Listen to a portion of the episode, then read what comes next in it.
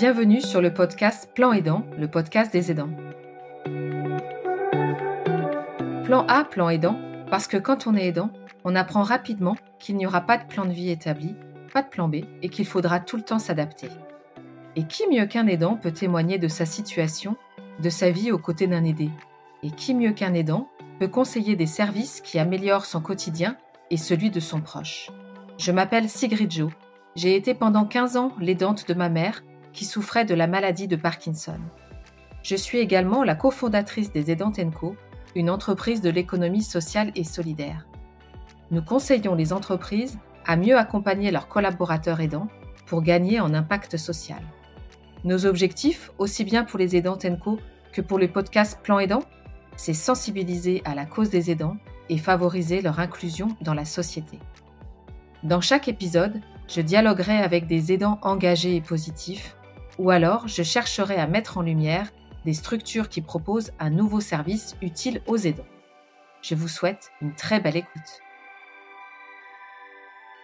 Bonjour à tous je suis très contente aujourd'hui de recevoir Raja Lagwan dans ce nouvel épisode de mon podcast Plan Aidant. Raja, je la connais bien parce qu'on se croise souvent dans des événements euh, dédiés euh, aux aidants et je souhaitais euh, l'interviewer aujourd'hui pour qu'elle nous parle de son parcours d'aidante et surtout d'aidante à la recherche d'un emploi et qui trouve un emploi. Bienvenue Raja. Bonjour Sigrid. Alors Raja, est-ce que tu veux bien te commencer par te présenter et nous dire quelle aidante tu es s'il te plaît? Euh, je m'appelle Raja Lagouane, j'ai 40 ans.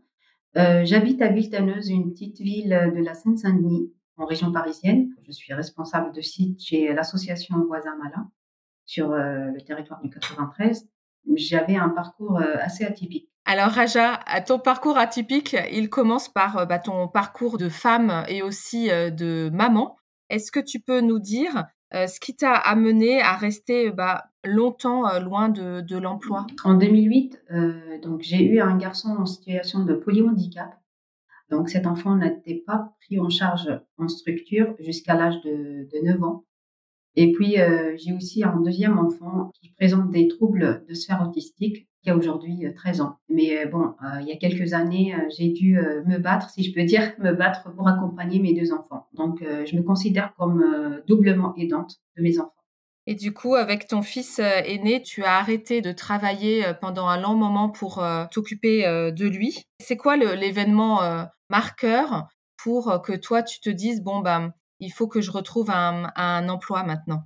Donc, en fait, en 2017, j'ai eu la bonne nouvelle qu'il euh, y a une place, il y avait une place qui s'est libérée euh, pour euh, accueillir mon fils Safe. Je ne savais pas trop quoi faire. Neuf ans sans, sans travail quasiment. Je me suis fait accompagner par une thérapeute pour me préparer à être intégrée dans le, dans le monde de travail simplement. J'étais aussi opérationnellement accompagnée par Pôle Emploi. J'avais beaucoup de mal à retrouver mon chemin professionnel. Alors moi, ce que je trouve euh, admirable euh, par rapport à, la manière dont tu racontes les choses, c'est que tu as décidé de te faire accompagner euh, aussi bien par un thérapeute. Donc moi, je comprends que toi, tu t'es dit que psychologiquement, il fallait que tu sois accompagné. En parallèle d'un accompagnement par, par Pôle Emploi, donc pour la partie plus opérationnelle. Est-ce qu'il y a quelque chose qui m'a beaucoup marqué quand on a préparé l'épisode? C'est ce que tu as dit, le conseiller Pôle Emploi. Exactement ça. Euh, avec le conseiller Pôle Emploi, euh, on a discuté un petit peu de tout, des, des, raisons notamment de mon absence sur le marché de travail. Malheureusement, le, le conseiller Pôle Emploi m'a dit non, ne dites pas que vous avez un enfant handicapé, ça peut faire peur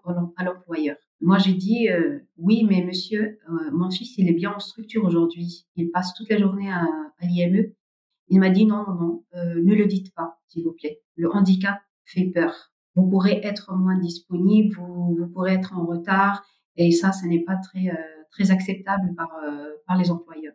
On voit bien ce que ça donne, ce, cliché, cette image qu'on a par rapport euh, au handicap et par rapport au fait d'être parent d'un enfant porteur de handicap et l'image que ça donne de ne pas être disponible, de devoir partir en urgence, etc. Est-ce que tu trouves que plusieurs années plus tard, le regard des gens sur le handicap, et notamment quand on cherche un, emploi, est-ce que le regard a changé? Euh, Tout à fait. Moi, je, trouve qu'au fil des années, les, managers et les responsables RH sont plus sensibilisés aux problématiques des aidants. Moi d'ailleurs, j'en ai fait l'expérience donc récemment avec mon ancien employeur à la FEV et aussi avec mon employeur actuel parce que voilà, je me dis que aujourd'hui, on peut comprendre l'indisponibilité de certaines personnes pour prendre en charge une personne dépendante par le handicap ou par le, grand âge cette expérience des danses peut notamment valoriser d'autres compétences qu'on peut acquérir euh, avec euh, le proche aidé. Alors raconte, euh, qu'est-ce que tu as valorisé toi avec, avec bah, du recul et puis toujours aujourd'hui Qu'est-ce que tu valorises comme compétences et comme qualité sur, sur ton CV et puis de manière plus, plus générale? Moi, je, je, peux peut-être revenir un petit peu vers l'arrière. en 2019, j'ai découvert le concept aidant familial ou proche aidant. Auparavant, je savais pas que je suis aidante. J'ai pu euh, intégrer des groupes euh, Facebook, notamment euh, le groupe Aidant et Plus. Ces groupes-là et d'autres encore m'ont permis de, de parler un peu plus en détail de, des compétences d'aidants.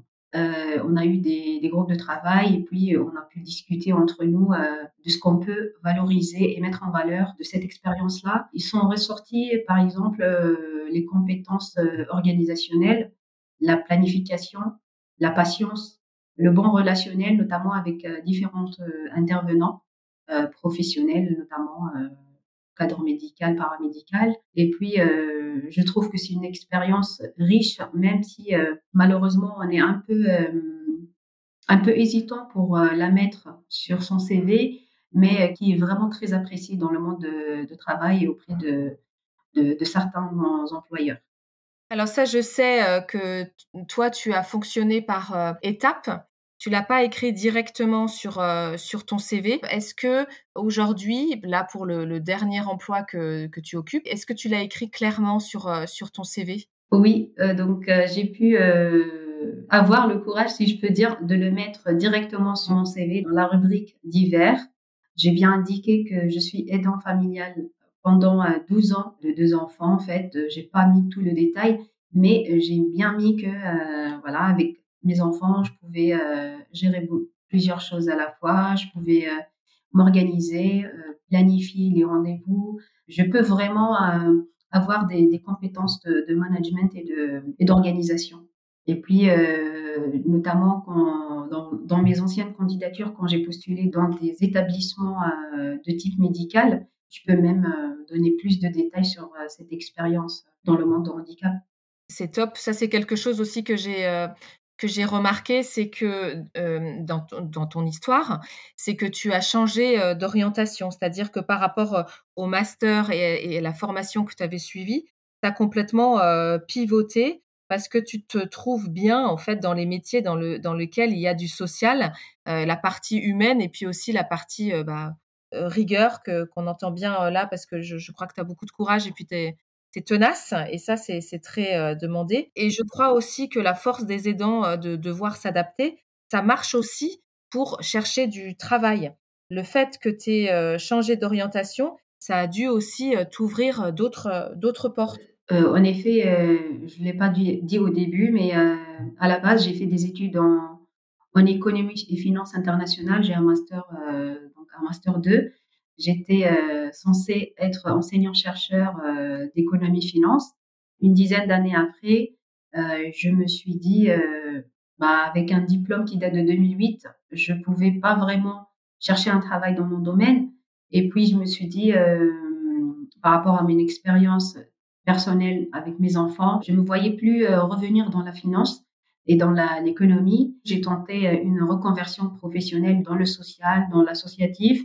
Euh, c'est un monde qui m'a beaucoup fascinée avec mon expérience de bénévole aussi. Euh, ça m'a permis de, de, me découvrir, de m'engager euh, dans le handicap, dans la mobilité verticale, etc. Ah bah ça, c'est extrêmement intéressant. Est-ce que tu veux bien nous, nous raconter justement tes différentes expériences de, bah, de bénévolat? Et, et en fait, au-delà du bénévolat, c'est plus de, je dirais, de, de l'engagement. Quels sont les, projets que tu as bah, suivis et puis ensuite initiés? Ce que j'ai fait en 2018, donc suite à une simple panne d'ascenseur qui a duré quand même un, mois, euh, donc j'ai contacté euh, l'association Plus sans ascenseur et euh, qui était très réactif et très touché par par ma demande. Mon fils en effet était emprisonné dans l'appartement au sixième étage pendant un mois. il ne pouvait pas faire ses soins, il ne pouvait pas aller au centre à cause d'une panne d'ascenseur. À partir de ce moment-là, je me suis engagée avec le collectif. Moi, je trouve que cette expérience de bénévolat m'a permis, entre autres, de, sortir de ce monde d'isolement euh, que peut vivre euh, l'aidant familial et puis d'entamer une démarche un peu vers le marché d'emploi, de, une démarche d'ouverture, de, d'exploration du monde, euh, parce que euh, je pense que c'est important de, se sentir utile, entre autres, et d'agir pour le bien de, des autres. Et donc, cette expérience-là m'a permis de, me découvrir, de, faire, par exemple, des mobilisations, de faire des porte-à-porte. C'est ce que je fais euh, actuellement en tant que responsable de site, euh, gérer les équipes. Moi, je pense que c'est important parce que, euh, parce que ça permet de, de faire plein de choses et puis euh, de faire cette transition surtout entre le bénévolat et le, et le monde professionnel, le monde du travail. Alors, tu le dis très bien, euh, par rapport à la, transition qu'on peut faire par rapport au bénévolat jusqu'au monde euh, professionnel. Euh, si j'ai bien compris, tu l'as aussi inclus donc dans ton CV c'est ce que tu aussi racontes quand, quand, tu passes des, des, entretiens. Il y a un autre projet aussi qui te tient à cœur, c'est celui de l'ère de jeu inclusive. Est-ce que tu peux nous, nous en parler?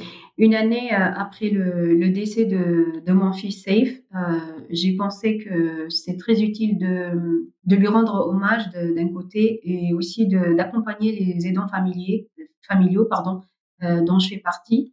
Et euh, donc, en octobre 2021, j'ai créé l'association euh, SAEF, qui veut dire euh, soutien, aidance et écoute des familles, pour voilà, pour soutenir les aidants familiaux et puis pour pour les écouter, pour les accompagner, les orienter notamment. Et donc, dans le cadre du premier budget participatif de la Seine-Saint-Denis, avec euh, une, euh, une, autre association de la Courneuve qui s'appelle Une étincelle d'espoir pour Soane. Nous avons mené main dans la main une campagne de communication pour euh, demander simplement au département de créer une aire de jeu inclusive au parc de la Courneuve. Et l'objectif, donc, c'est de, de prendre en compte la différence de certains enfants qui ne peuvent malheureusement pas aller dans des aires de jeu publiques qui sont adaptées à leur handicap et donc, c'est important que ces enfants-là soient euh, inclus, ils bénéficient aussi de, des mêmes euh, jeux que les autres enfants qui n'ont pas de, handicap. Alors Raja, par rapport euh, au, projet de l'ère de jeu inclusive que tu as donc monté avec une autre association, est-ce que tu as eu des nouvelles par rapport au budget? Tout à fait. Donc on a eu une très bonne nouvelle. donc le projet a été retenu par le conseil départemental et donc, euh, courant 2023, il sera euh, mis en place progressivement et donc avec euh, la concertation de, des services du département, bien sûr. Et nous avons demandé avec l'association Une étincelle d'espoir pour Soane, avec sa présidente Jennifer, Camara, on a demandé à être impliqué opérationnellement dans, dans la construction de cette aire de jeu inclusive donc au parc de la Courneuve on est très contente et euh, on a fêté ça euh, le 2 décembre dernier. Ah bah, j'imagine. Félicitations, c'est un, super, euh, une super nouvelle et puis un, très beau projet. Merci et je crois que tu as complètement raison sur la co-construction. Dire que évidemment, de co-construire ce genre de projet entre les usagers, le conseil départemental et puis vous qui avez porté le, le, sujet, ça me semble tout à fait primordial. Bravo Raja, c'est super. Merci beaucoup.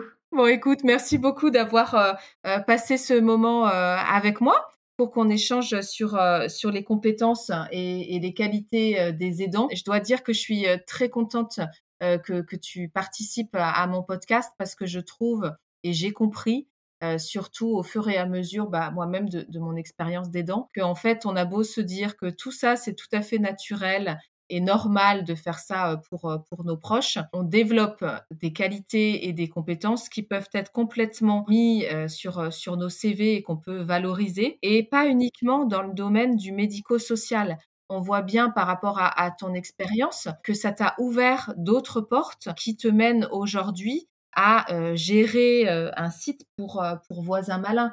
Donc je pense qu'il y a tout un aspect de management et de gestion de projet qu'on peut euh, dupliquer ou en tout cas euh, décliner sur d'autres euh, secteurs d'activité.